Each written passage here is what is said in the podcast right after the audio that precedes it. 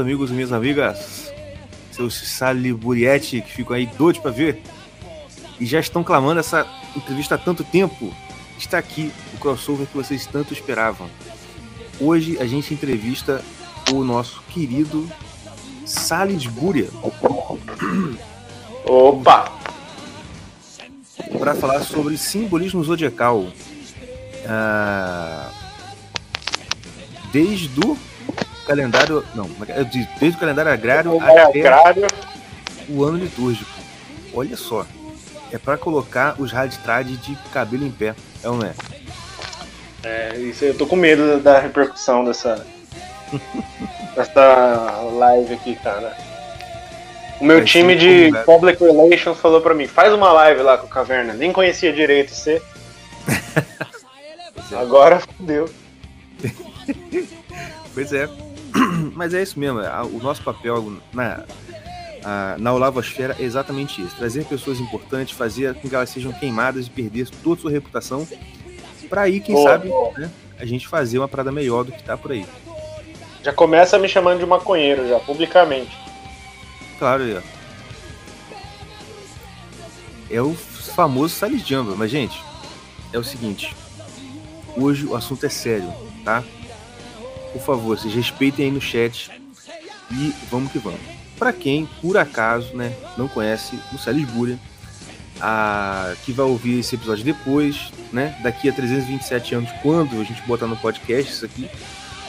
Ah, por quê? Porque o meu editor está demorando muito para colocar os vídeos, os vídeos, os episódios no podcast, então fica também aqui a reclamação ao vivo, para quando ele chegar ele já, ele já ficar sabendo. Mas, para quem não te conhece, por favor, se apresenta aí pro pessoal, falando aí do, do que, que você trata, ah, né, o perfil suas redes sociais e tudo mais aí para quem por acaso não te conhece, passar a te conhecer. Cara, meu nome é Lucas Salis Jamba, eu eu sou um streamer de Minecraft.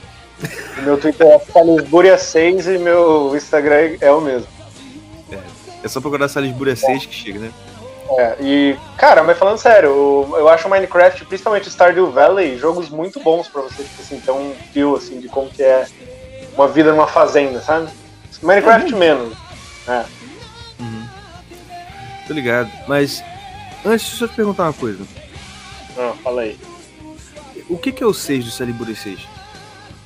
Cara, sabe quando você cria o, o, negócio?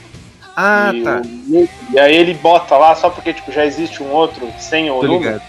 Tô ligado. Aí Pô, já existia um Salisbury? Já existia. Oh. E tu, o Nick surgiu porque eu tava conversando com o Pedro o cara ah. das canetas, inteiro. E hum. aí ele me mandou uma, um print de um livro. Sabe aqueles livros antigos que tinham o costume de traduzir o nome dos autores? Então, tipo assim, Carlos Marx, ao invés de Karl Marx. tô ligado, tinha, tô tipo, ligado. Ah, o, o Abad lá, do não sei o que, da de Salisbury. Eu falei, cara, que genial, nunca pensei em traduzir desse jeito, Salisbury, né? Uhum. E, aí eu, e aí eu adotei, cara. E aí pegou. Bom, muito bom. Engraçado esse negócio de traduzir nome, assim, essas coisas assim, que a, no material das crianças aqui tem muito isso, tipo, a Flan, Cunegundes. Cunegundes? É, cara. Quando você ah, pega estudar ah, tá. A Idade Média, tipo, tem. Você vai ler em inglês, assim, Saint Dunstan. Aí você uhum. vai ler em português é São Dunstano. Tipo, horrível, cara. tipo, em, Pode crer. É, em inglês tem, tipo, Ethelred ou Elfric com aquele AE, né? Aquele, aquela letra que é uma mistura. E aí em inglês, em português fica tipo assim, é teorredo, eufrico, porra. Pode crer. Um coisa horroroso. É. Mas é isso aí. Mas, mas fala mais, você chegou, você tem, você joga Minecraft aí, faz streaming.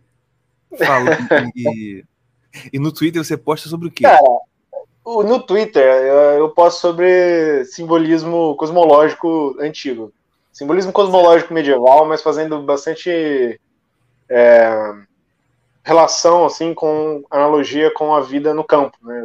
Tem essa esse interesse, essa obsessão de, de, entender como que os camponeses viviam.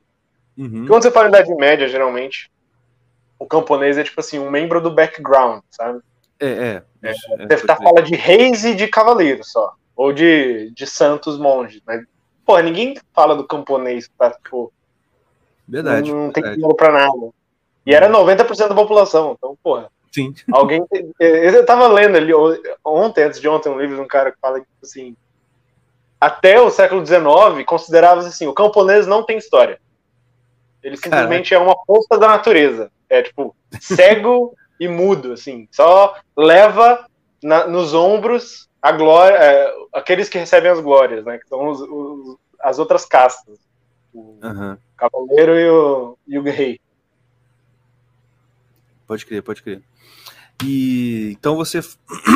Isso que eu tava. Isso que eu venho, assim. Vou te confessar que é uma coisa que eu, eu até eu fico assim, é meio. Como é que fala? Uh, é uma coisa muito nova para mim também, entendeu? Você. É, é, é, essa questão do simbolismo astrológico e a questão da, da, da vida na fazenda mesmo, né, sabe? A, da agricultura, de ciclo de estações e essa parada toda aqui eu te falo, assim, quando você, quando você compartilha comigo as paradas, assim, eu fico, cara, eu fico até sem graça, porque eu não consigo nem reagir direito, sabe? Tipo assim, nossa, isso é muito genial e ao mesmo tempo eu nunca tinha visto na minha vida, entendeu? É muito louco.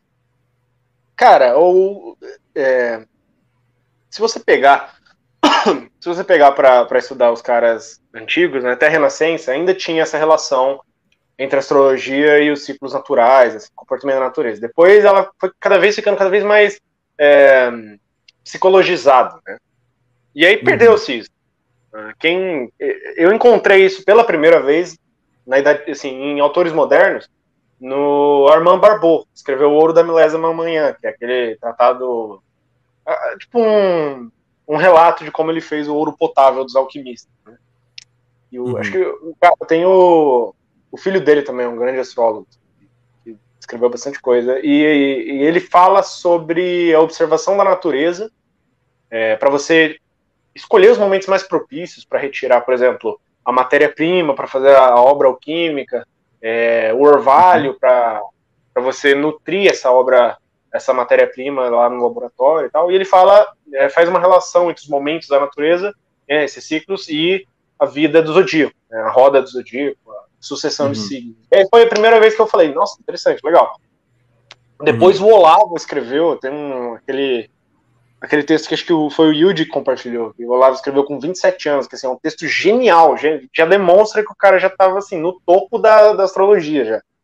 Que ele faz também essa relação entre, entre as. É, não só as estações, mas também assim, o, o tipo de coisa que acontece na natureza. Ah, agora uhum. a grama está crescendo, agora eles estão matando os animais é, uhum. para preservar a carne. E isso, cara, aliás, é uma, é uma grande indicação de que a astrologia antiga, pelo menos na Idade Média, era até bem materialista, sabe? Eles acreditavam assim, cara, as coisas do mundo são se movem, né, sofrem transformações por causa dos astros. É, uhum. Então, assim, os corpos sofrem transformações, sabe? A alma uhum. não, a alma, a alma sofre de algum jeito, mas o espírito não. Então. Olha só.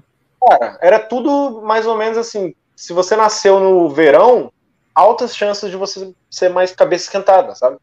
Unicamente porque é, uma, é um período muito, muito quente. E aí você fazia, fazia analogia. Ah, tá. Uma pessoa quente, quem que é? É uma pessoa cabeça quente, estourada.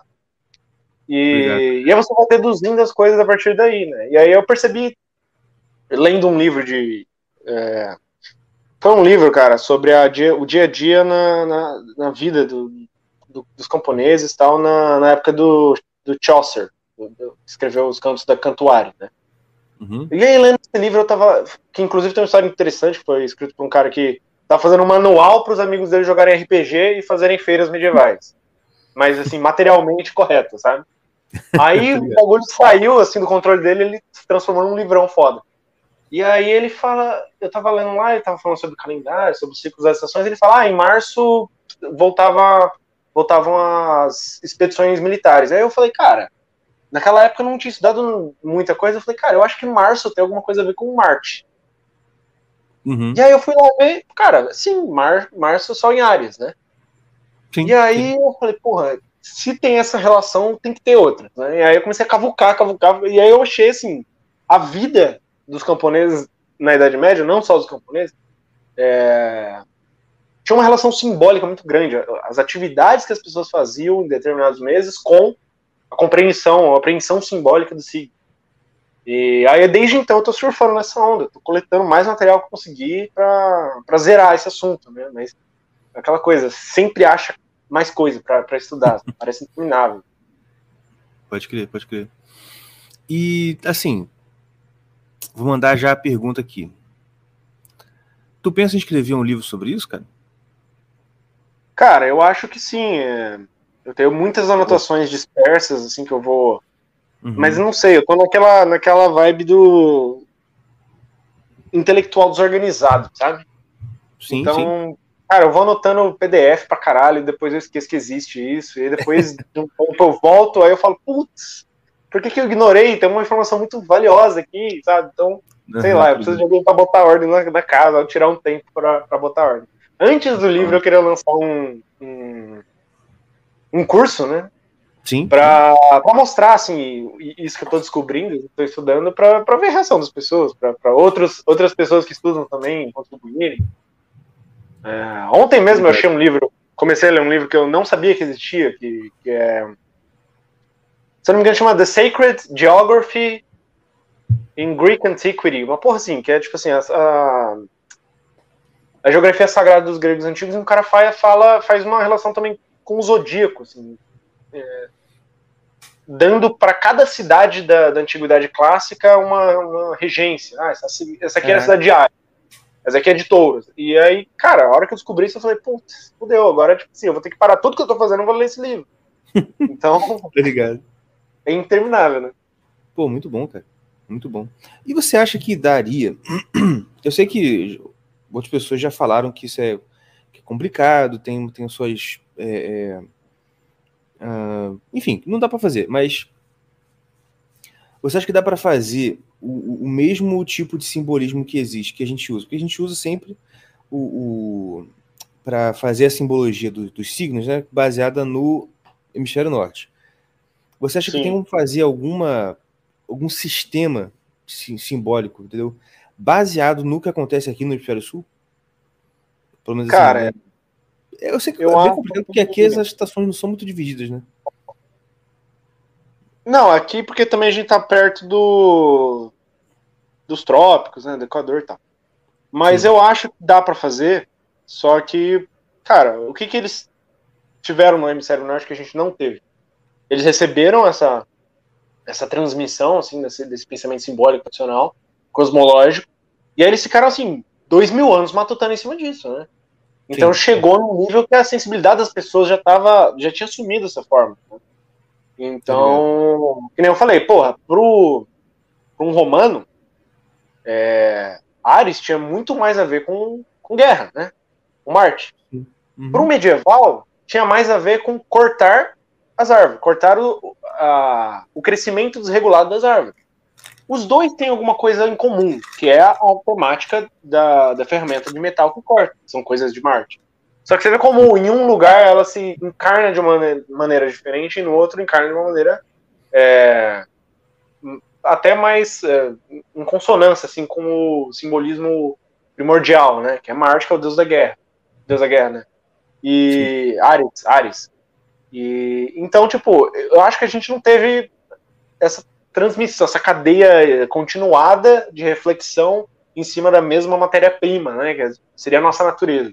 Talvez se alguém conseguisse catar, tipo, a mitologia dos índios é, e, e, conseguisse achar essa chave assim, interpretativa de como que eles viam os nossos climas, talvez dava. Né? Eu comecei a ler sobre os índios esse mês ainda, me interessei bastante, mas eu percebi que existe muita coisa para ser lida ainda. Mas do jeito que está hoje, cara, é impossível criar é, um sistema assim, astrológico, simbólico tão claro, tão evidente, tão pujante quanto o que a gente tem da Europa. Sim, tô entendendo. Até, hum. até interessante você analisar essa questão, porque assim, o, o, o zodíaco, o estudo da astrologia, ela veio sei lá, dos egípcios ali, do, do, Oriente Próximo, do Oriente Médio, e foi pela Europa, e na Europa ele floresceu muito. Você pega a natureza da Europa, é, cara, bate perfeito com o Zodíaco. Só que, pô, tem um cara que diz o seguinte, cara, o Zodíaco foi, foi é, deliberado, primeiramente, como uma sucessão de estágios de cheia do Rio Nilo, onde não existe essa demarcação de, de estações clássicas, né, os quatro temperamentos, igual a gente tem hoje. E lá funcionava perfeitamente. Então, assim, eu acho uhum. que existe um germen ali, porque, sei lá, é um conhecimento que não vem dos seres humanos, que é o que faz com que você consiga fazer essa adequação simbólica em qualquer lugar do mundo. Né? Seja no uhum. deserto lá, ou na, na Grã-Bretanha, onde só tem névoa e, e lagos monstruosos e fadas e tal. Mas a, pra, eu acho que o que falta pra gente assim, é, uma, é um debruçar continuado em cima dessa tradição e tentando fazer essa, esse link assim, entre a realidade que a gente vê. Quem fez isso, né, ainda que, que de maneira muito, muito, breve, foi o Gugu. Naquele, eu não sei se foi o Gugu, se foi o Pedro VII, mas naquele livro que os dois escreveram juntos, tem assim uma, umas notas, mas dá para perceber que é muito mais difícil você captar a fazer tipo assim um cherry picking simbólico aqui, porque as coisas são mais sutis. Então, assim, enquanto ele tá falando lá no Hemisfério Norte, assim, é evidente para um cara a diferença entre o degelo do começo da primavera e o florescer das, das, das flores. É evidente, não tem como você olhar para um e olhar para outro e confundir os dois. Aqui uhum. você vai ver notas simbólicas assim, ah, porque o sol bate de um jeito assim, você sente um calor diferente do calor que você estava sentindo no mês anterior. Então é muito, muito mais sensível. Isso talvez está ligado com aquela, com aquela interpretação do, do Guénon, não sei se é dele ou se ele pegou de alguém, de do Polo Norte ser assim um, um vetor da, da, acho que da substância e o Polo Sul da essência do mundo. Então assim a gente está lidando com uma é, com a matéria enquanto eles lá estão lidando com o espírito. Uhum. Ou o contrário, não sei se eu de substância e essência. O Yuji que me, me deu esse toque. Tô ligado, tô ligado. Agora, tem uma pergunta que eu queria já mandar para você, que é do nosso o querido Enjon perguntou qual é o melhor tempo astrológico para plantar jamba. O primo dele tá perguntando. Cara, eu não sei no terreno de quem cai a, a jamba, cara, porque é. Eu acho, cara, que eu já vi hum. em algum livro do Culpepper ele falando sobre a cannabis. É eu não lembro se ele falou se é de Júpiter, de Vênus, de Marte. Não sei. Eu chutaria Marte, mas não sei também. É eu, vou, eu, vou, eu vou ver isso aí. Entendi. Mas enfim, a, continuando então. Então você, já, você, tá, você pensa em lançar esse curso sobre é, esses assuntos aí. E você tem mais ou menos já ideia de como, como é que vai ser a organização desse curso, os assuntos que vai. Como é que você vai tratar ah, os assuntos? Ou você quer deixar isso para seguir? Não, dá, dá para falar. A organização tem que, tem que seguir a, a o ciclo dos signos, né? Não tem como. Tem que começar com ar e terminar com peixe. sim, é... sim, claro. E aí, dentro disso, esse é, esse é um grande, uma grande dificuldade que eu tenho. Assim, quando você fala sobre simbolismo zodiacal no ano agrário é, da Idade Média, na arte da Idade Média ainda, uhum. você tem que introduzir três assuntos, né? O que, é, que era a astrologia medieval, como era a vida de um camponês medieval, e uhum. por que, que eu tô falando de arte medieval no meio disso tudo, né? Que é a arte calendarista, assim, das pessoas faziam um calendário. Então, é tanta, mas tanta coisa, parece assim, um universo totalmente à parte, que nem, sei lá, um cara que é viciado em Tolkien, tentando te explicar o que acontece no Silmarillion. É, e, assim, sim, verdade, cara, verdade. eu vou ter que contar com você, vou ter que te voltar lá atrás, entendeu? Então é muito complicado, eu tô batendo a cabeça em como eu vou organizar, mas o, o, o básico que eu acho é tentar, assim, mostrar, tentar fazer as pessoas recriarem imaginativamente o que era a vida nos determinados meses. Tenta recriar o que, que é para você passar pelo inverno, é, fazendo jejum, e aí de repente tem um banquete de Natal. Aí depois tem um jejum, e aí tem o florescimento da primavera. É, e e para isso, você precisa usar literatura, não tem jeito. Não tem lá, o, o Spencer escreveu é, um poema para cada mês, mostrando mais ou menos como que um, um cara da final da Idade Média encararia, né, cada mês, chegada de cada mês. Aí depois eu queria falar sobre a, arte calendarista medieval, né? Que é aquela tradição dos calendários em que cada mês tem alguma ilustração dos, dos chamados labors of the month, que é tipo os trabalhos, o, o que, que o lavoureiro estaria fazendo naquela época. Relacionar isso tudo com a compreensão simbólica do ciclo. Né? No começo eu tentei, juro que tentei manter essa parte, que era fazer também uma. É, dissecar os mitos gregos associados aos signos, que é uma coisa que David Carvalho faz muito bem. Só que eu, uhum. cara, o trabalho seria muito imenso se eu fosse fazer isso também. Então tirei essa parte. É... E aí a questão do ano litúrgico eu ainda estou debatendo se eu vou colocar ou não. Porque também é muito, muito, material para ver. Muito o quê? Muito material, cara, que teria que ser analisado. É, é. Talvez você possa fazer um, um, um né, fazendo esse curso mais. Talvez, cara, você para pensar, como você falou, ah, você poderia eu tô, tô te dando ideia aqui envolve, né? Mas você podia pensar em, tipo assim, talvez seja legal para você conseguir trabalhar com mais, com mais calma, três mini cursos, tá ligado?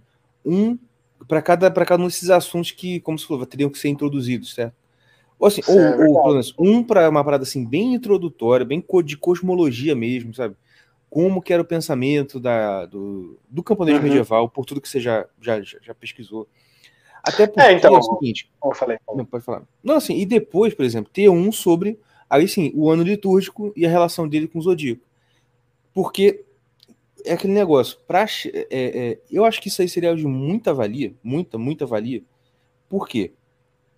Justamente para fazer a restauração desse modo de pensar. Por quê? Porque, infelizmente, se você cada vez mais. É aquele negócio, depois que você é picado pelo bichinho do CLS, né? Você começa a perceber de verdade como que o pessoal católico atualmente, assim, claro que a gente está falando já de um nível de degeneração, sei lá, cara, tipo assim, um fio antes de cair no precipício. Mas, se você for voltar, quando você pega livros até antigos, né, de uma época que o pessoal tradicionalista tem saudade que volte e acha que era o tempo eterno, né, que é lá 50 anos atrás, entendeu? Você vê que mesmo naquela época, Tipo assim, o pessoal realmente estava com uma ideia, uma ideia muito torta, tá ligado? Tava confundindo muito a, a, questão. Cara, como é que eu vou dizer isso? É, tava confundindo. A... Tipo assim, tava achando que sabia exatamente o que, que é, sabe, a, a fé católica, vamos dizer assim, desde sempre sendo que estava lá ignorando coisas básicas que, se você voltasse uns 200 anos, cara falar assim, não, se você, se você acha que, sei lá, cara, esse negócio de astrologia aqui é, do, é tudo é coisa do demônio, você, tá, você é um idiota, entendeu? Sim, Ficou sim. claro o que eu quis dizer?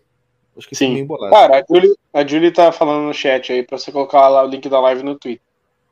É... Eu, eu botei, eu botei. Ah, não, mas depois que começou? Botei, botei assim, começou agora. Ah, boa, boa, boa. É, então, cara, eu acho que é o seguinte. Rapidinho, só é... pra, eu, eu, vou. Rapidinho, eu vou dar RT, porque eu já reparei, sempre que eu compartilho link de YouTube, parece que o, o Twitter me dá um, um, um corte, cara, porque é, não tem interação nenhuma. Eu vou botar no nosso grupo lá para ver se o pessoal ajuda a compartilhar. Boa, boa. Ó, tem um cara perguntando aí se é melhor começar pelo Tratado da Esfera ou Astrologia Cristã. Hum. Cara, eu acho mais interessante o Tratado da Esfera. Só que eu acho que você vai achar mais interessante a astrologia cristã, que é mais, tipo assim, hands-on. Eu acho, uhum. Sei lá, dá uma folhada nos dois e ver o que te interessa mais. É. Eu só, só vou deixar aqui um silêncio constante, porque eu tô pedindo pro pessoal compartilhar lá.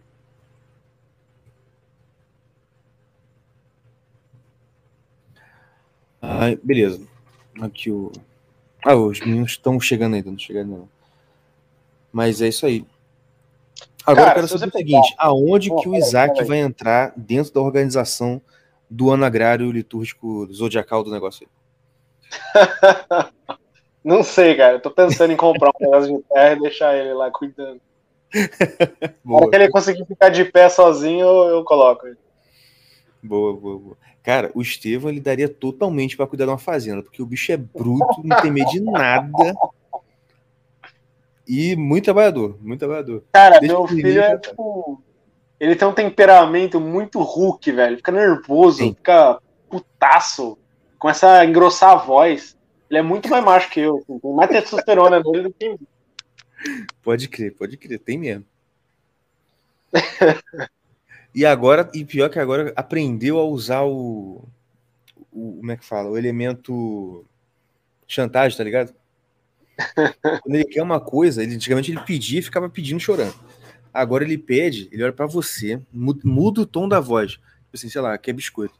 Ah, biscoito. Aí fala, não dá, Estevam. Ele assim, pai, dá bicoto, por favor. Ele já tá, tipo assim, tá ligado? Fazendo, modulando a voz e caramba, você é safado. Tá aprendendo, né? Mas enfim. Rapaz, por falar em. A não ser que você, que você quer já prosseguir um assunto. Oi, não, falei, falei. Porque você fala, a gente falou de botar criança para cuidar de fazenda, mas, cara, vou te falar um negócio. Você sabe que essa experiência que eu tive recente aí de problema com aquela casa que eu tava antes tal. Uhum. E. E até de estando lá, assim, eu falei assim, cara, ficar naquela casa. Lembra que eu até brincava que era meio roça, né? Porque tinha um terreno grandão, uhum. cheio de árvore e tal. Bicho, aquilo ali me ensinou que assim, eu posso um dia morar numa casa de campo, etc e tal, mas eu ainda não tô preparado, não. Sabe por quê? Porque é, é engraçado, cara, como que você. Olha só, a gente, eu escrevi isso na minha última newsletter. A gente está tão acostumado com toda a segurança e infraestrutura que uma cidade dá, que a gente, que pra gente, assim, sofrer os efeitos que são naturais de chuva e vento, que pode ser uma casa destelhada, que pode ser, sei lá, uma parte do seu terreno dá um, parece um buraco lá, porque choveu muito, deu uma corrente de água ali, e o negócio afundou. Tá ligado? Assim, eu fico assim, cara, se isso acontece comigo, eu falei assim, meu, já era, tô ferrado, o que, que eu vou fazer, tá ligado? É. E era uma coisa que o pessoal antigamente, assim, lidava, tipo, não, ó, fazer o quê? Choveu, né? Tipo assim. E aqui, quando a gente tá acostumado com cidade, tipo assim, ah, tudo bem, você na cidade, pode ser que por conta de chuva e tal, o, apareça um buraco nas, na, na rua onde você mora. Só que aí você espera que a prefeitura vai resolver. Você não tem que resolver lá. Entendeu? É, é verdade. Mas eu falei, assim, eu falei assim, caraca, incrível como que a gente. Como que a vida dessa galera que vive, que vive mesmo, né? No, do jeito como o mundo inteiro viveu a, a, desde então, como que eles estavam totalmente expostos à natureza de uma forma assim, né? Caraca, que doideira, bicho. É, cara, eu tava lendo ontem um livro do um alemão falando sobre a vida dos, dos peasants, né, os camponeses na Idade Média. Ele começa o livro falando assim, ah, escrito no, no começo dos anos 90. Começa falando assim, ah, tô percebendo que tem aí um movimento de glorificar, de uma certa nostalgia romântica com a vida no campo, né? Tem esses livros aí de como cuidar da sua fazenda, todo mundo tá. Só que ele fala, cara, tipo assim, eu, o que eu quero fazer nesse livro é exatamente destruir isso, entendeu? É você pegar a cultura material da época para mostrar, olha, cara, não era tudo um mar de rosas, né? Então ele fala, cara, um, um camponês, assim, tinha muito mais medo de uma verão chuvoso do que de uma guerra feita por um nobre qualquer lá, sabe? Então, tipo assim, essa, essa, esses capítulos que a gente sabe da vida dos, dos guerreiros, dos reis fazendo guerra, isso era tipo, tava acontecendo lá, entendeu? Lá na puta que pariu. Os caras estavam querendo sobreviver um ano. E isso Sim. é um dos motivos também que, que tipo, hoje em dia a gente tem essa, essa noção burguesa de ah, a vida é só uma melhoria contínua, a gente tem que. Meu filho tem que ficar numa posição melhor do que a minha, e o dele vai ter que subir ainda mais e tal.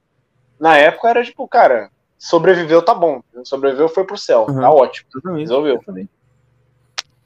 A visão era exatamente assim, aquele negócio, porque quando a gente lê, por exemplo, você pega a Bíblia, aí o apóstolo Paulo fala lá, ah, tendo o que comer e com o que nos vestir, estamos satisfeitos. Você pensa, nossa, que abdicação. Não, gente, isso era, isso era normal até pouquinho tempo é, atrás. E tipo assim, a vida profissional da pessoa não era uma vida profissional tal como a gente conhece hoje. Então, tipo assim, era acordar, ah, precisa tirar o leite da vaca, dar uma, colocar feno lá para não sei o quê, é, fazer uns reparos, tirar lá o, o que precisa tirar da terra e acabou. E assim, ao mesmo tempo é muito simples, é muito dinâmico. Então, tipo assim, engages, como que fala assim em português? É, é, envolve as potencialidades humanas mais do que, por exemplo, ficar dentro de um computador mexendo na teclinha. Sim. Então as pessoas também não sentiam que assim, ah, tem um potencial grande que está sendo escoado, né? Tô jogando no lixo. É, ao mesmo tempo que, assim, a Idade Média era um período muito, muito piedoso, as pessoas tinham muita piedade, tinham muita religião. Então, é, para elas, se você conseguisse trabalhar, fazer qualquer coisa, ganhar o seu sustento enquanto você está rezando, ótimo. É tipo assim, se eu conseguir fazer hoje, beleza, eu vou fazer isso o resto da minha vida e vou pro céu, acabou. Entendeu? Uhum. Enquanto a gente fica criando um monte de quimera na nossa cabeça, né, na modernidade. Então, Sim, claro, não tô falando que, que, as pessoas eram plácidas e equânimes e o caralho.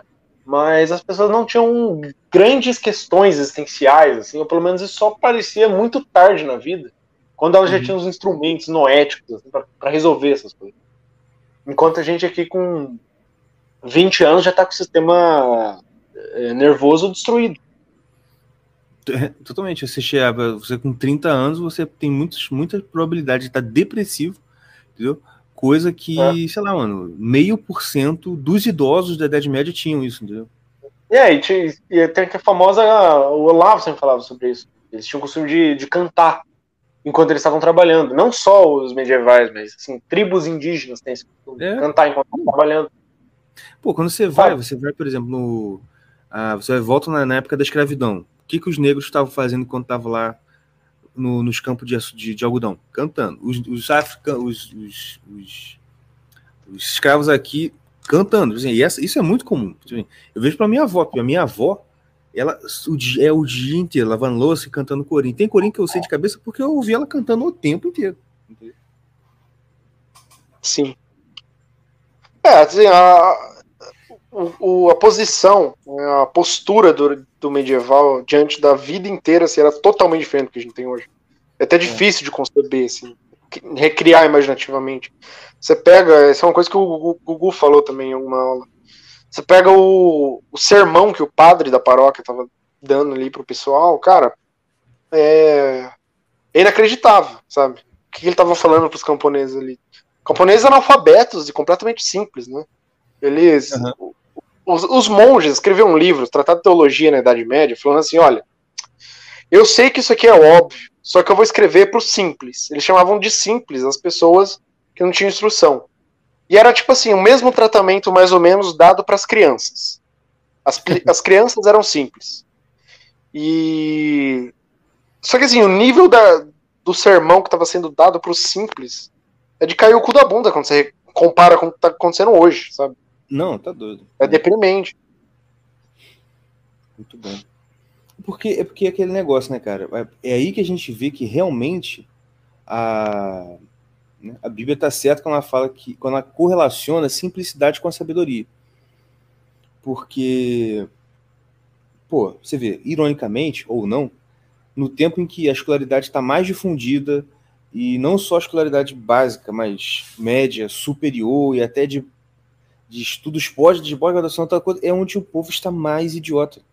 Entendeu? Mas é, eu sei que eu sei que depois de Olavo de Carvalho, esse tipo de comentário parece ser só uma coisa abstrata que eu tô falando porque eu ouvi ele falar.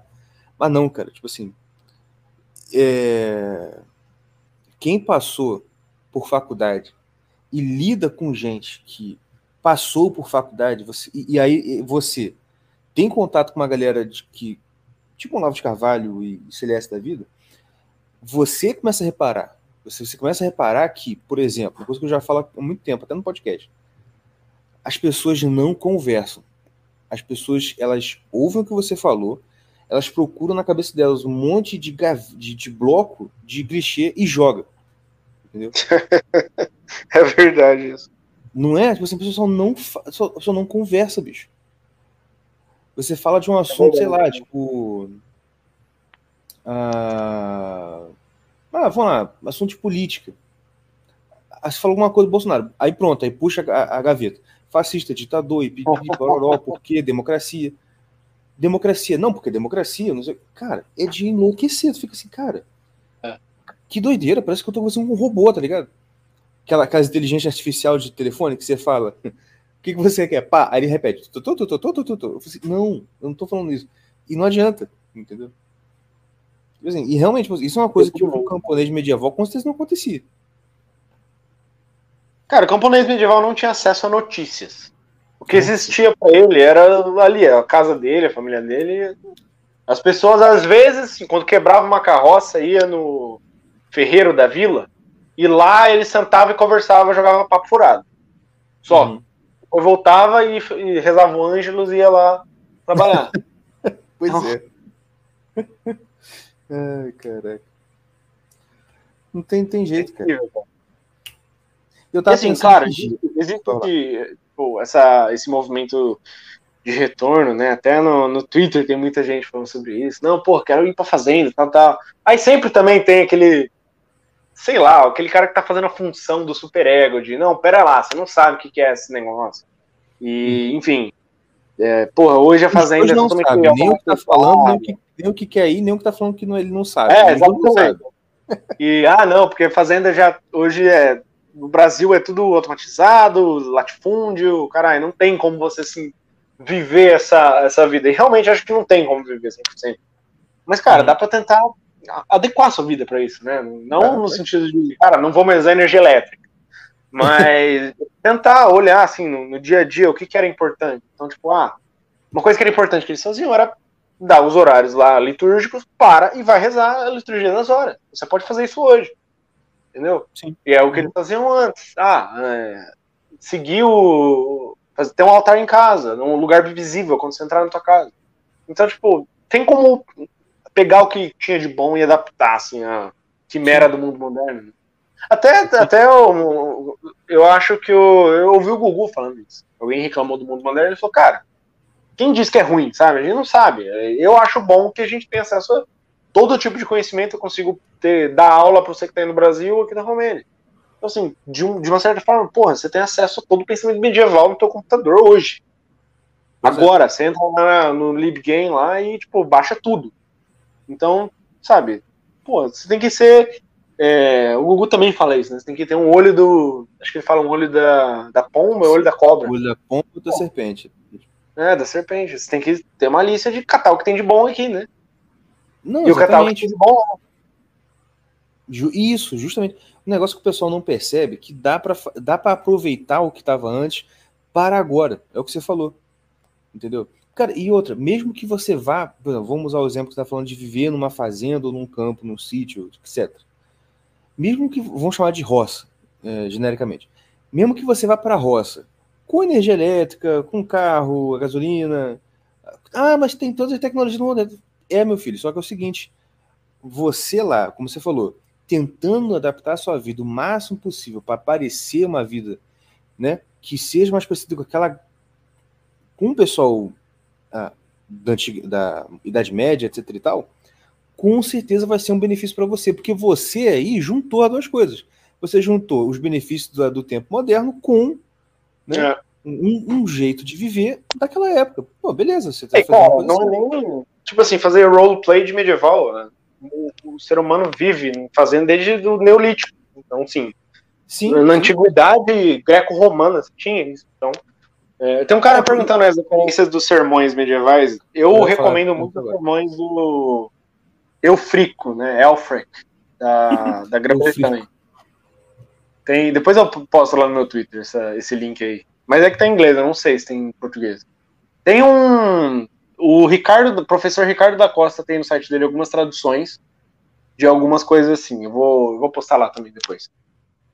É, depois você tenta postar os links do que tá falando aqui. Eu vou tô até procurando também esse professor Ricardo da Costa. Mas tem outra pergunta aqui do Tauan, peraí, cadê? Pede Lucas para explicar o simbolismo da pomba e da serpente associados ao princípio terra. Opa, o Tauan joga só. joga pesado com nós, né? É. Então é foda. É, tem até medo, medo quando ele aparece com as perguntas dele. Verdade. Cara, eu. É, eu não sei se eu me sinto preparado para assim, interpretar o símbolo da pomba e da cobra, mas é, a pomba sempre foi né? relacionada com, com a operação do intelecto, né? Ela é, vive no ar, vive no alto. E, e geralmente os pássaros que têm. Os pássaros é. Mesmo os pássaros mais dóceis, tipo, sei lá, pombo. Eu não sei a tradução de turtle dove, que parece muito na Bíblia. Acho que rolinha, né? até uhum. a águia, eles têm uma enfatização no, no olhar, né? Elas conseguem varrer o terreno desde lá de fora, de cima, e conseguem é, descer para caçar. E a cobra é o oposto. Ela mora no. se arrasta no, na terra e fica com a barriga para baixo. Né? A barriga é tipo assim. Se você perceber o simbolismo astrológico do, do, do homem, a parte mais baixa dele, é que fica escondida, é a sola do pé. Né? Peixe está relacionado com a sola do pé e está relacionado com várias coisas ruins. Assim, é, um, é um mês de fevereiro é muito ruim. Então, quando você esconde, você meio que está dizendo, ó, existe uma enganação aqui, existe algo aqui que não é, não é, não está claro, né? Tá escuro, tá obscuro. Então, nas imagens medievais você vê Cristo usando a terra como suporte de pé, footstool, usando não apenas a Terra, mas o cosmos. Então, assim, as partes mais elevadas, assim, além da, da, da esfera das estrelas fixas, é onde Deus coloca o pé dele. Entendeu? Então, assim, a parte mais escondida dele, pra gente, é a coisa mais luminosa que existe na vida. E hum. se você aplicar esse, esse, esse raciocínio para os dois, né, a pomba, ela, a gente só consegue ver a barriga dela. Então, assim, é um exemplo de entrega completa, de verdade completa, né? Não, não tem nada escondido aqui. Uhum. A barriga dela, que geralmente é onde os órgãos vitais estão, né? Ela está constantemente mostrando para o mundo inteiro. Enquanto Sim. os outros animais estão tentando proteger, esconder ali, porque ele tem coisas sensíveis, né? E a cobra então, basicamente escondendo porque ela está arrastando no chão ainda. Né? Passando no chão, colada no chão. É, mas isso é uma, uma, uma é, isso é uma característica interessante de se estudar, por exemplo, como os medievais liam os símbolos das, da Bíblia, porque os símbolos são quase sempre é, polares. Então, tipo assim, tem a cobra do Éden, que é a cobra ruim, e aí depois tem a cobra que Moisés usou para curar os hebreus, que é a cobra boa. Porque toda, toda tendência ruim, se você subverte ela para fazer uma coisa boa, funciona, ela vira uma coisa boa, né? Então, é, a pomba, se, se, você pegar no dicionário lá do, do, do, do símbolos bíblicos do Alain Delille, que eu tô lendo muito recentemente, sempre tem assim, ah, pomba significa, sei lá, o Espírito Santo, é, o, a, atividade intelectiva, atividade do intelecto, que consegue olhar diretamente para o sol, e que está ali vivendo mais ou menos junto com os anjos. É, mas tem também alguma coisa tipo, pô, o, o crow, né, o, a ave que o Galo que cantou na descrição, sempre tem também o simbolismo negativo, sabe?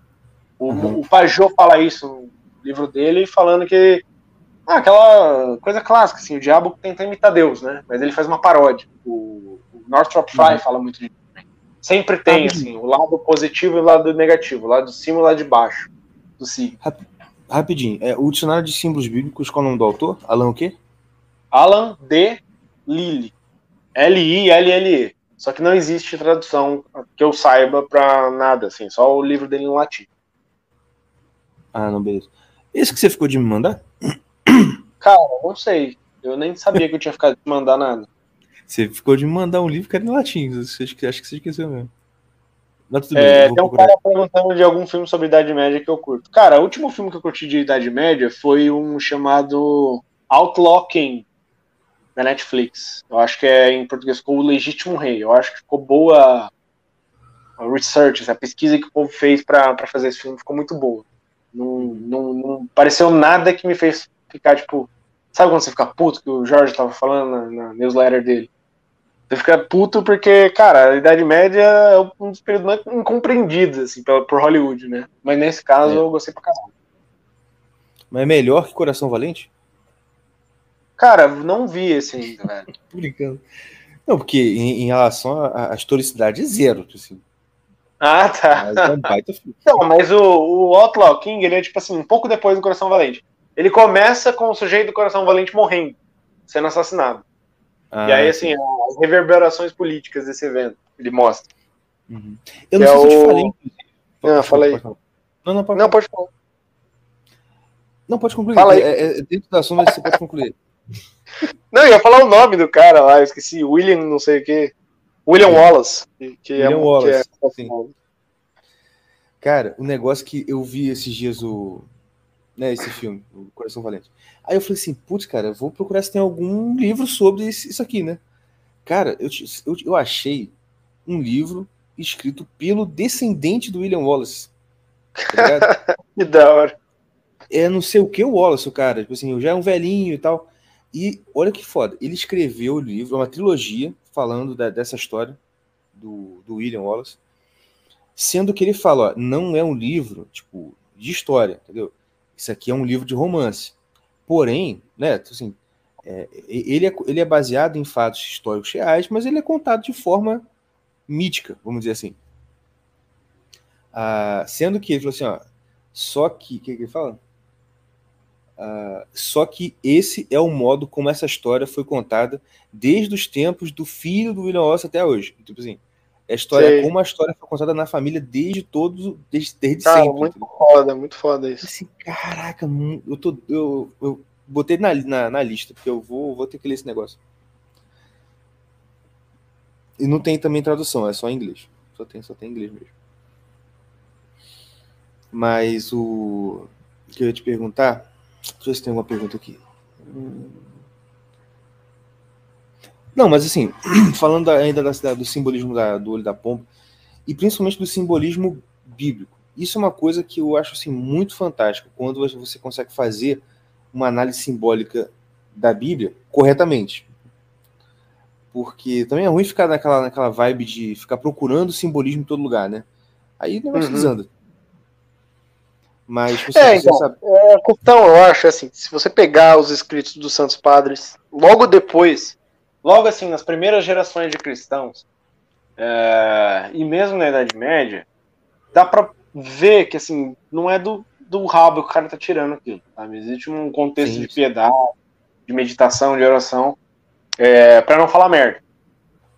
E o que é completamente diferente do, do que se vê hoje, assim, na modernidade. Todo mundo querendo interpretar a Bíblia do seu jeito. Então, sei lá, o Alain Delille, por exemplo, ele foi um cara que, é, até hoje, acho que ele, pelo menos que eu conheço, foi a única pessoa que interpretou o Cântico dos Cânticos não como um diálogo entre Cristo e a igreja, mas como um diálogo entre Cristo e a Virgem.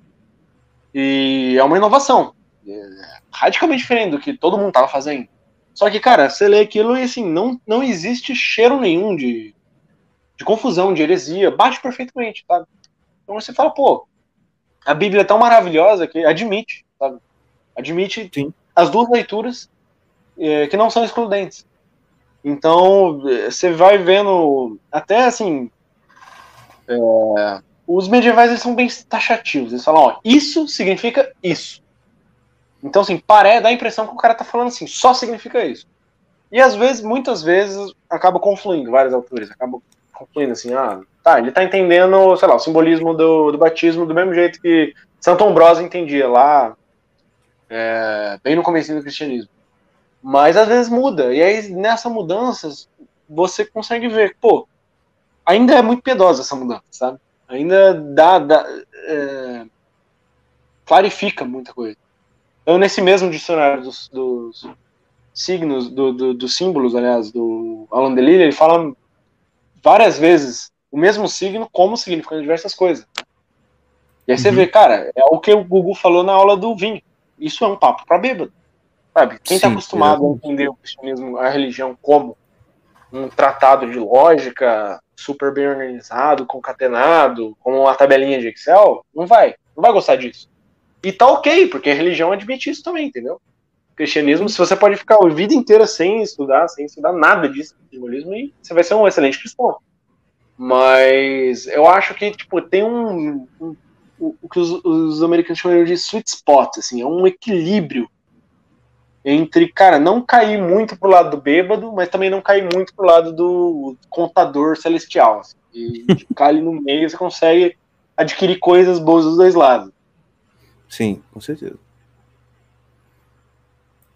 Até porque, cara, o problema é que o pessoal tem que entender que uh, o cara que ele é, é o anti-bêbado total e absoluto, ele também tá errado, cara. Assim, ele, ele, ele, ele vai acabar errando também. Porque o problema dessa galera que é muito, assim, contador do celestial, como você falou, eles têm pavor de heresia, de, de ser herege. Ai, meu Deus. Sabe, tipo assim, como se tivesse um cara com a espada apontada no pescoço dele, qualquer sinal de heresia, o cara vai lá e vai cortar a cabeça dele. O problema é que, ah, se você fica muito nessa, você vai acabar também caindo no erro. Porque o pessoal esquece que, quando Jesus estava aqui na Terra, o pessoal que mais se opôs a ele era justamente o pessoal que tem essa disposição aí. Entendeu? É verdade. E Cristo não fala, Cristo não fez tratado de teologia, né? Não fez. Cara, o Gugu falou uma parada que é muito verdadeira. E eu, assim, eu, eu, sempre, eu sempre tive na cabeça essa ideia, tipo assim, cara, será que se eu tivesse na época de Jesus, eu ia estar tá junto com todo mundo falando assim, cara, é um demônio? Ou eu ia estar tá, tipo, ah, não, ele é o Messias? Porque todo mundo tinha, vamos dizer, tinha outra outra visão do que ele estava falando. E, cara, é aquele negócio. O Google falou uma coisa que é verdade você tem 616 mandamentos, sei lá, uns 600 alguma coisa, no judaísmo. Para todos eles, você tem uma certa margem de flexibilização.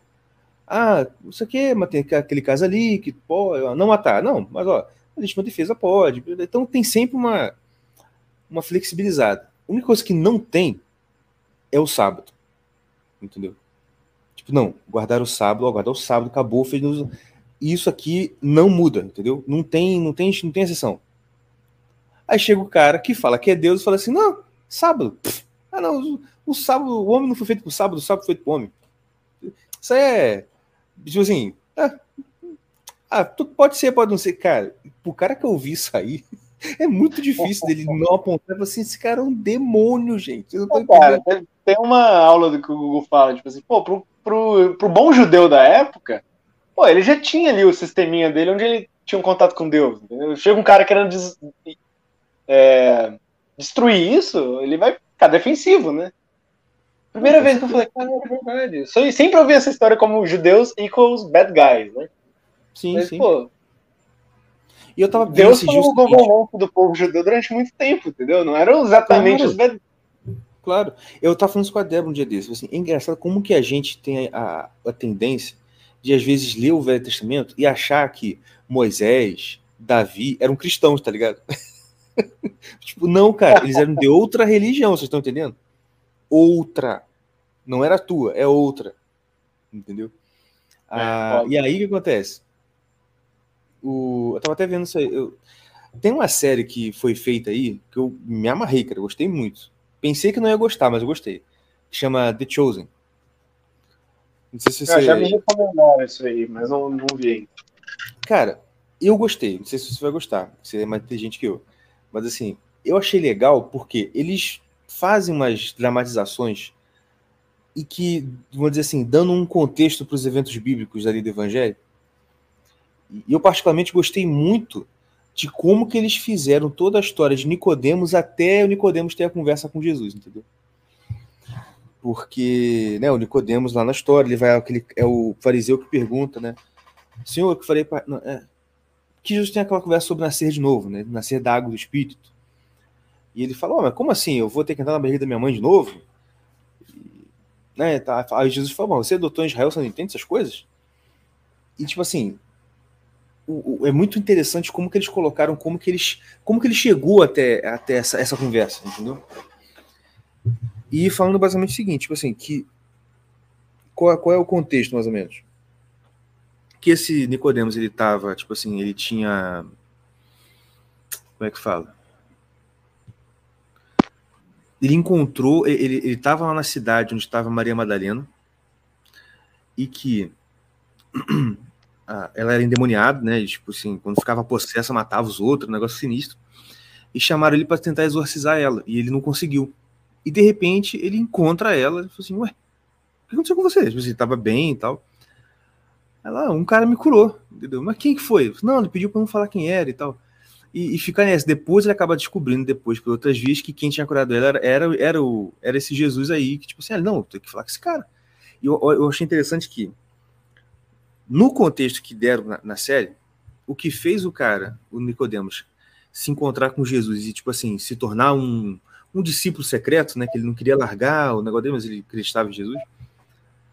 Foi essa, essa choque com a realidade, tá ligado? Porque, pô, ele era mestre fariseu. Então, mais motivo que ele para chamar Jesus de demônio, ninguém mais tinha, porque ele era mestre, ele cara, sabia tudo. Só que ele meio que se rende ao quê? Cara, o cara não pode ser demoniado se ele fez essa mulher aqui ficar boa desse jeito, entendeu? Eu tentei expulsar a demônio dessa mulher, não deu, tipo assim, a mulher tava muito ruim. Quer dizer, é a parada, tipo assim. A, a, a, é bom você ter, igual você falou, o bom judeu ele tava lá, mas assim, a gente tem que ter esse cuidado de ficar firme na nossa, na nossa religião, na, na prática da, do catolicismo e tal, e, e, e acreditar e, ter, ter, essa, ter esse rigor doutrinal, isso não é ruim, não, isso é bom. A questão é a seguinte: quando aparece uma coisa que aparentemente contradiz aquilo que você estava acreditando antes, não joga fora de início, não, cara, porque você pode estar tá jogando fora uma coisa que é de Deus, entendeu? Sim, é, e isso nasce da ignorância da própria religião, né? Sim. Logo depois que, assim, os primeiros tratados cristãos eram, cara, extremamente simbólicos. Né? O, o, fala, pô, é, ele fala do, do livro do Pai Nosso, né? Tipo, tudo, tudo isso aqui, acho que teve uma ideia só que foi minha, o resto foi tudo da patrística, cara. Uhum, ele ainda é. falou qual foi. Tipo assim, cara, a minha contribuição aqui, na verdade, foi é, ajuntar várias ideias, entendeu? Eu não inventei uhum. nada, pô. Exatamente. O que não entra na cabeça de muita gente, porque, cara, eu tenho certeza que muita gente que lê aquele livro sabendo de quem foi escrito vai torcer o nariz e vai uhum. apontar um monte de heresia. Mas se eu pego esse livro, troco a capa, escrevo Padre Paulo Ricardo, nossa. com certeza, é? com certeza. Nada com contra o Padre Paulo Ricardo, mas, pô, o pessoal é muito burro, cara. É. Não, você pega o, o, o que a Santa Hildegard escreveu, uhum. Santa Berta Magno. pode crer, pode crer. Nossa, a, a, minha esposa fica assim, às vezes calhando as coisas assim, nossa, mas essa mulher aqui, doutora da igreja, caramba, tipo assim, ah, pega pedra tal e não sei o que, assim, ah, não, é. isso, gente, parece muito revista Titi, tá ligado?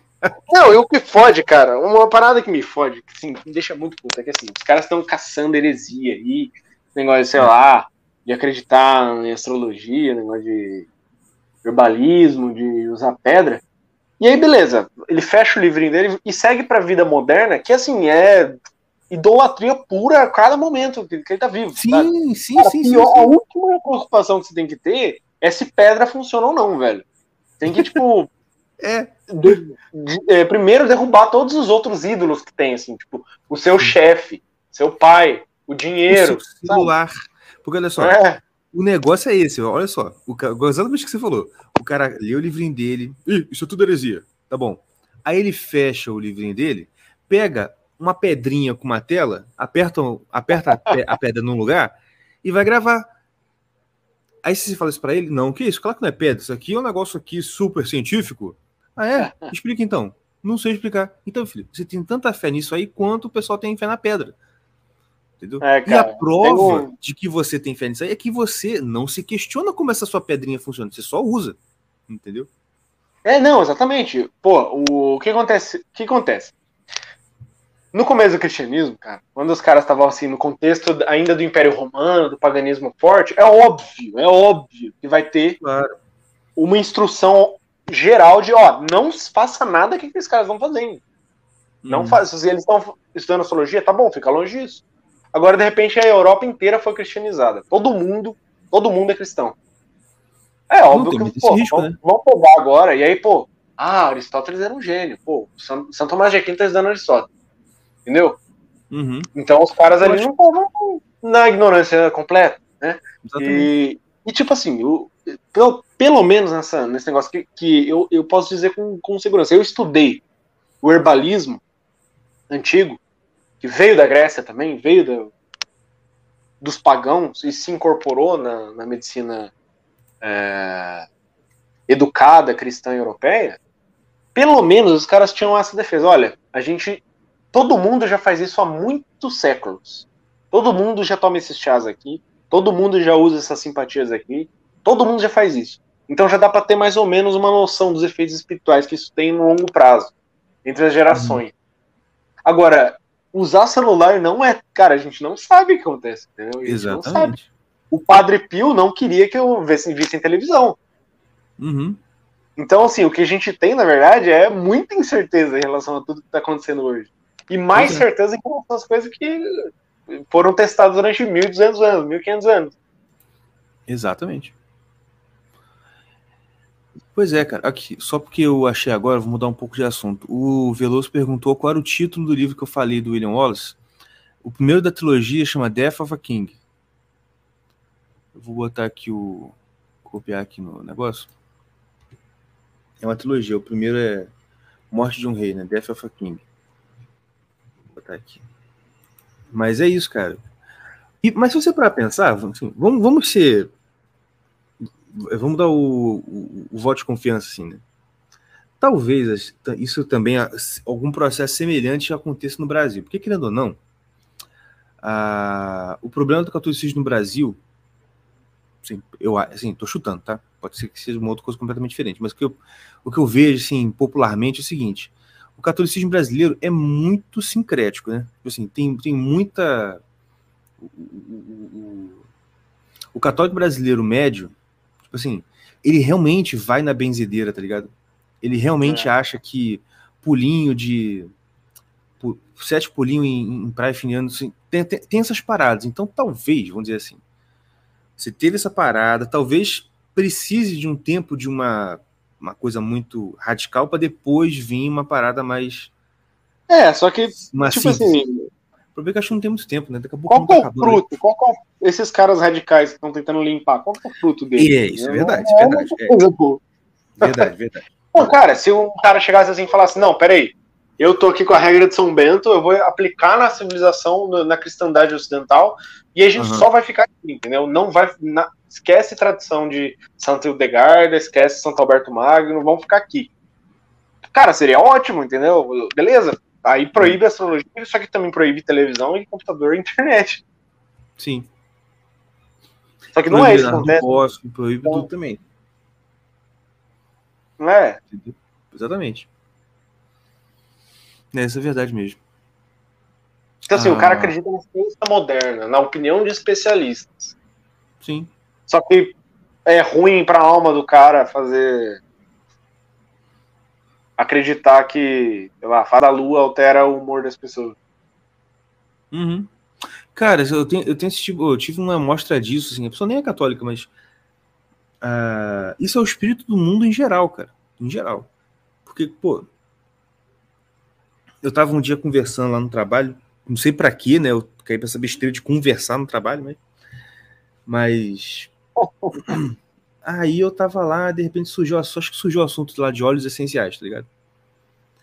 Ah. E. Ah, tava vendo e tal. E minha esposa comprou alguns, e, tipo assim, realmente é um negócio que.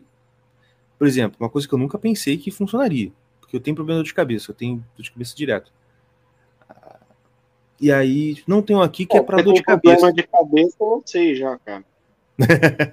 pois é. Mas o. Aí diz assim. Ah, tem um óleozinho aqui que é para dor de cabeça.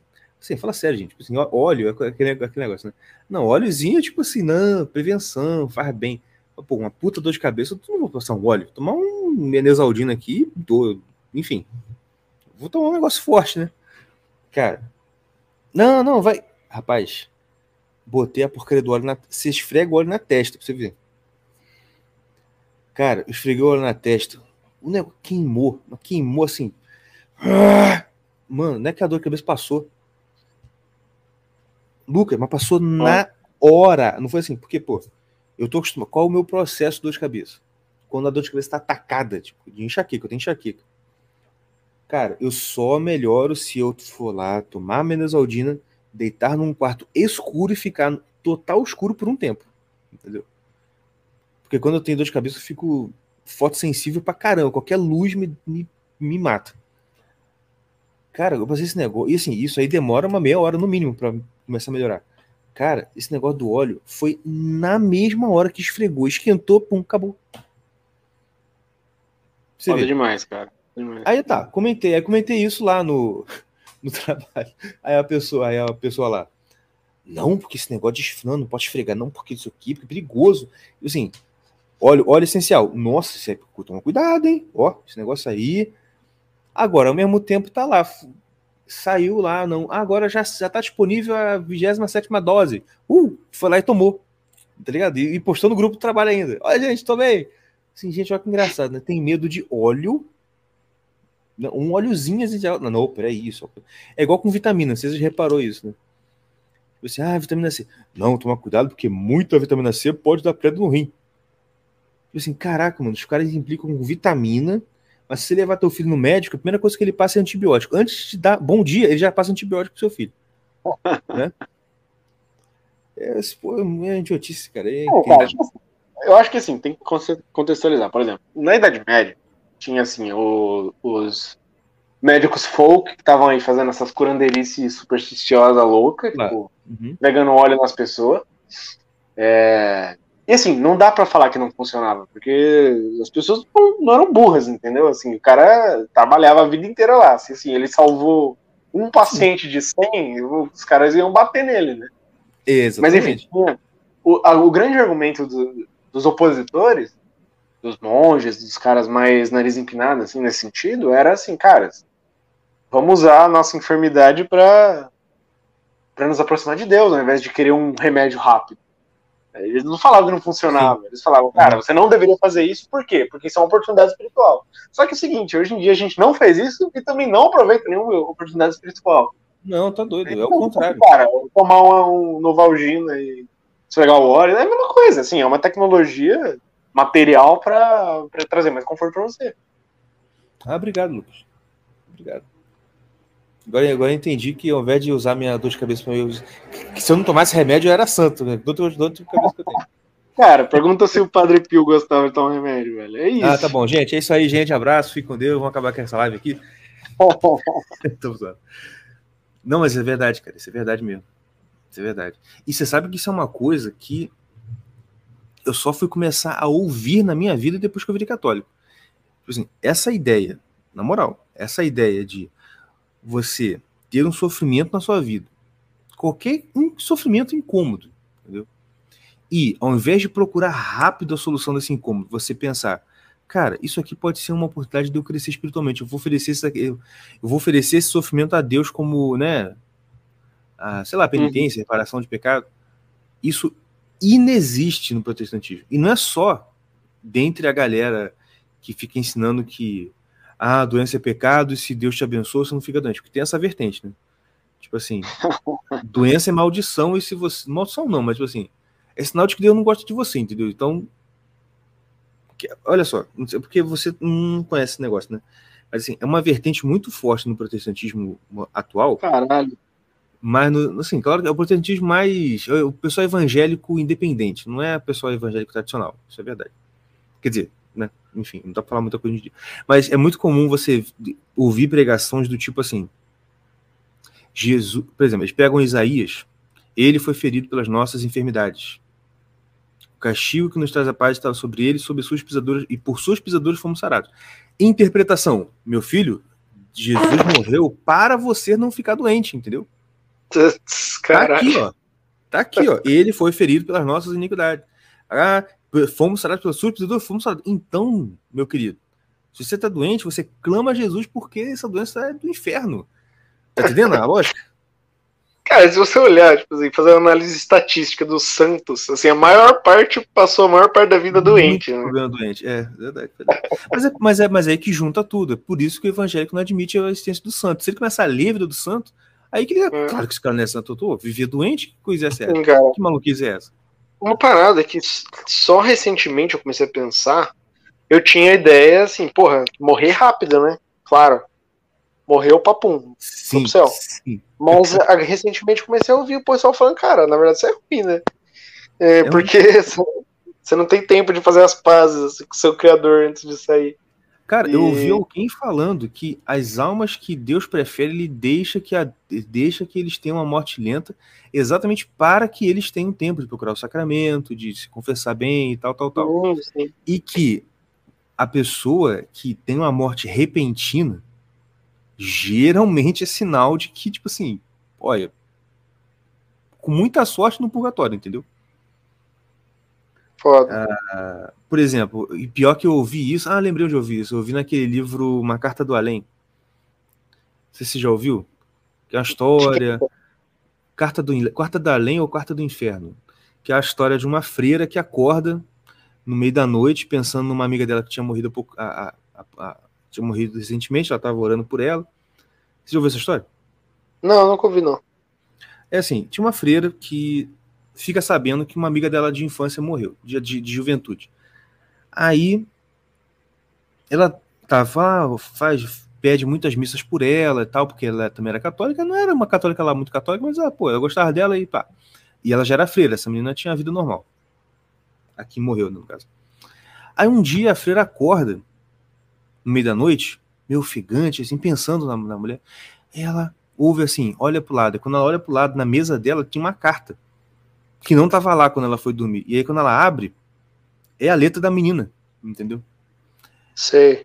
E ela toma um baita susto e começa a ler, e ela fala assim: Fulana, não ore mais por mim, eu estou no inferno. E o Jesus ou Maria pediu para eu escrever aqui como é aqui. Eu estou contrariado porque não queria, porque eu sei que se eu escrever, muita gente não vai dar, e começa a relatar, entendeu? E Caralho, nesse relato ela fala isso. E nesse relato ela fala, tipo assim, ah, você sabe que eu morri de acidente de carro. Isso aí é por quê? Aí ele fala, porque eu já era uma alma condenada.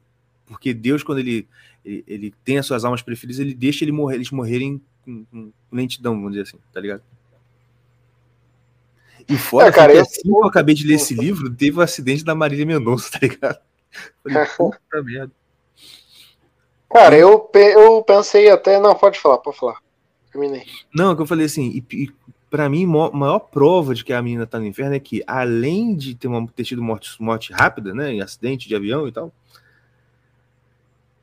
Pô, a última coisa que ela postou foi ela comendo salada.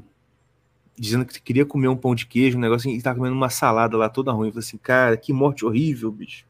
Pelo amor de Deus. Vai pra falar. É Não, eu tava pensando nisso também. Claro, tem essa, essa compreensão teológica e tal, mas eu tava pensando nisso de uma maneira bem materialista. Até. Se você olhar assim, o processo de morte, Acho que é senso comum, que assim, os sentidos vão se desligando, mas o, a alma que sai fica um pouco ligada na, na, na, vida do corpo aqui, né? Porque, enfim, é o que a gente conheceu nas últimas décadas. Então, é, a alma sai e fica meio tipo, caralho, eu tô tentando erguer meu braço e não consigo. Sim. E faz mais sentido, né? Uma pessoa que já, pô, teve, ficou no hospital, assim, meditando, aí, a hora que sai, ele já, ah, tá, já saquei, né? É, sacou, Agora, você tá na rua, e aí, é. pô, porra, acabou. Ah, tá doido. a alma vai ficar ainda, tipo, cara, mas eu preciso no cartório ainda, o que tá acontecendo? Sim. Mas, que é até uma, é, enfim, uma visão meio espírita da coisa, mas o que eu ia falar é o seguinte, tem um cara muito bom chamado Metropolitan Anthony Bloom, que escreveu Beginning to Pray, né, escola, escola de oração, tem no, no de graça em português no site da Eclésia. Uhum. E ele era um sujeito que viveu na, durante a Segunda Guerra Mundial. E ele era um médico. E ele. Isso é uma coisa que eu não, nem sabia que existia, até eu li a biografia dele. Assim. Ele era um médico que fez um voto monástico, né, virar um monge ortodoxo na Rússia.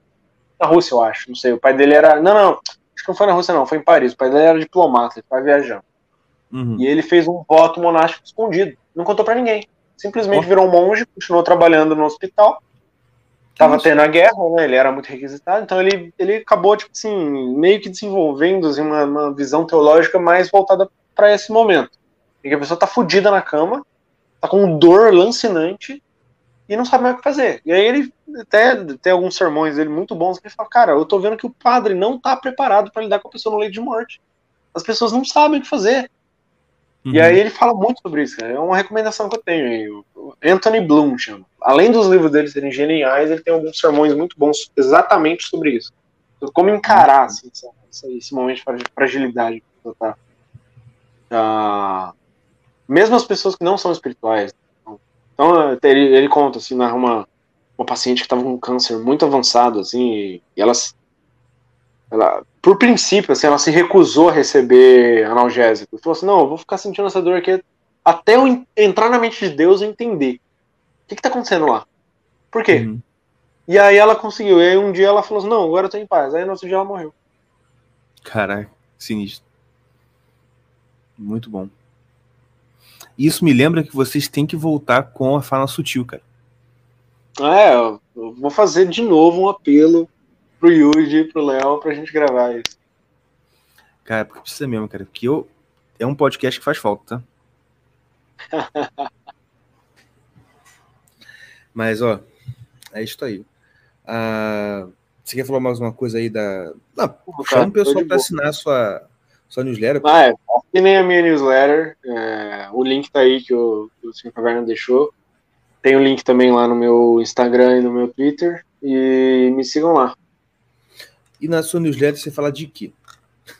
Cara, a minha newsletter é tipo futebol. um compêndio das, uni, das últimas coisas que eu andei lendo na semana, entendeu? Uhum. Então tem basicamente assim, é, é simbolismo, história medieval, tem algumas piadinhas. É, ultimamente eu tenho escrito muito sobre uma questão assim do, do alinhamento astrológico é, em relação às igrejas medievais que foram construídas tendo em vista é, o alinhamento com o Sol, né? Enfim, são esses assuntos aí de, de jambeiro, entendeu? tá ligado. Você não fala de cultivo de jamba, não, né? Não, isso não. Mas cara, imagina o, só, só isso, imagina o nível da vontade do cara, que ele faz um compromisso de morte ao mundo e continua vivendo no mundo. Cara, isso é muito doido mesmo, cara. Muito doido, doido. né? Muito louco, muito louco, muito louco. Mas acho que ele recebeu autorização para fazer isso porque ele era muito. Precisavam de médicos na época, né? Sim, sim, é, talvez foi uma coisa excepcional. Mas mesmo assim, né, cara? Tipo assim, cara, deve ter sido uma coisa muito doida mesmo. E você sabe que eu tava. Eu já conversei com você sobre essa questão de. É, como a gente pode fazer. Aquela mesma coisa que a gente estava falando sobre a vida no campo e a vida moderna a vida monástica e a vida cotidiana. Porque você já deve ter lido a regra de São Bento, né? Uhum. Tipo assim, você vê que tem coisa ali que você consegue aplicar na sua vida, entendeu? Sim, assim, sim. Tá mesmo, entendeu? É, tá, assim. A liturgia das horas, cara, surgiu ah, assim, quando justamente. os leigos olharam assim os monges e falaram, pô, quero viver igual tem eles. Coisa que dá pra fazer, é. é. Agora, imagina um nível de piedade numa sociedade onde as pessoas falam assim, porra, a gente é casado, mas a gente também quer viver igual os monges. Né? Tipo, isso é uma coisa impensável aqui, né? Uhum. Com certeza. Fazer ordem de, ordem de leigo que faz volta de castidade, volta de pobreza, cara. Uhum. Ou dos templários. Não, é, é um negócio que não entra na cabeça. Por isso que aparecem todas as, as interpretações maldosas e malucas sobre templários, sobre tudo que tem, tem a ver com a Idade Média, né? Por exemplo. É. Não, é, é um período totalmente injustiçado, cara. Não, dá, dá raiva. É verdade. Mas é isso aí, meus amigos. Ah, se tem mais alguma pergunta aí? Por isso perguntou. Ah, não, cadê? Já foi, né? E o Santo Lutador de Boxe? É, o Santo Lutador de Boxe, vou falar uma coisa, eu meio que previ o Zeitgeist aí, né? Porque eu, eu lancei isso é. aí, logo depois o Mel Gibson tá fazendo um filme sobre o meu santo. Por quê? Porque o Mel Gibson assina a newsletter Sim, do Salisbury, é claro. Eu, eu fiquei sabendo que ele aprendeu português só pra ver minha newsletter.